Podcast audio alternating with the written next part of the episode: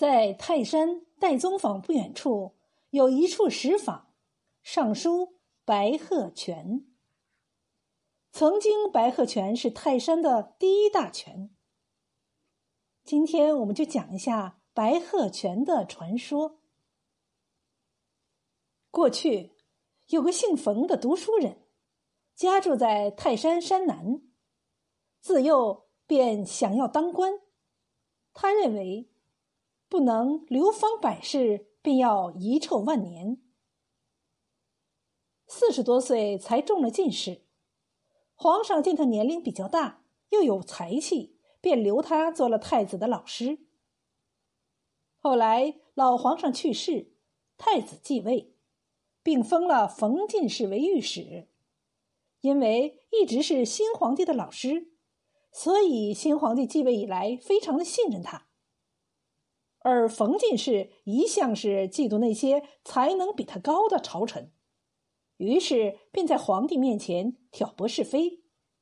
因为皇帝年幼，很多人被贬被杀；另一方面，很多朝臣争相巴结，也是自成一党。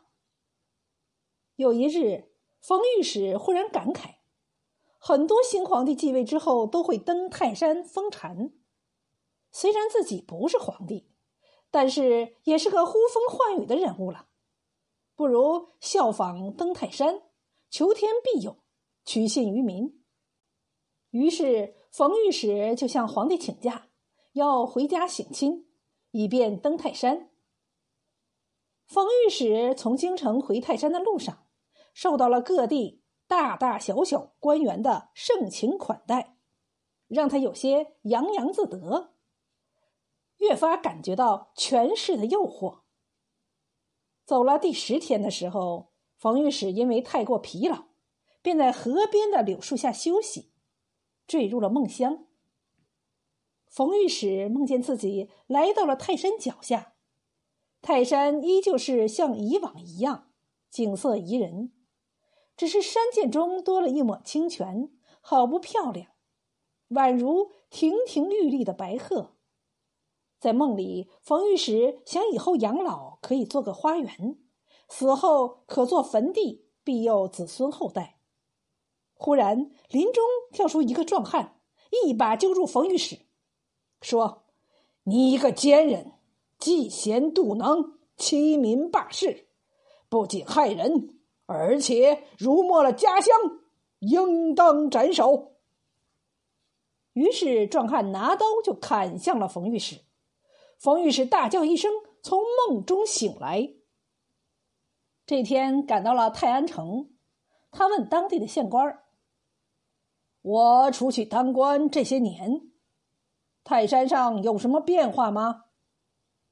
县官告诉他：“泰山上新冒出了一个宝泉，宛如白鹤，在登山的必经之路上。”冯御史心里犯了嘀咕。于是，在登泰山之前，特地安排了仆从仔细搜查，并无不妥之人，才进入了白鹤泉，发现与梦中的景致一模一样。县官此时讨好的说道：“此前我来这白鹤泉，遇到一位老翁，对着泉水笑，他说着泉水预示着城内要出斗米的英才。”都是托了大人的福啊！冯御史向来嫉贤妒能，一听说要出斗米的英才，那他可如何流芳百世啊？于是冯御史告诉县官此泉乃是妖邪之物，如果不除掉，将会大难临头。”于是费了九牛二虎之力，将九九八十一口大锅套上竹竿，把泉眼堵死了。泉水也便枯竭了。白鹤泉堵住之后，当地百姓纷纷反抗，来县官这里讨要说法，声势浩大。而冯御史此时则想起梦中的壮汉，他怕来讨命，心下受惊，忽然头晕目眩，吐了一口鲜血，竟然死了。而百姓们则聚集在一起，重开此泉，拔掉竹竿，拿掉八十一口大锅。突然，泉眼里竟飞出一只白鹤来。白鹤绕行一圈之后，朝着泰山以北飞去。于是，济水之南冒出来七十二口清泉，这就是趵突泉、黑虎泉、珍珠泉等等。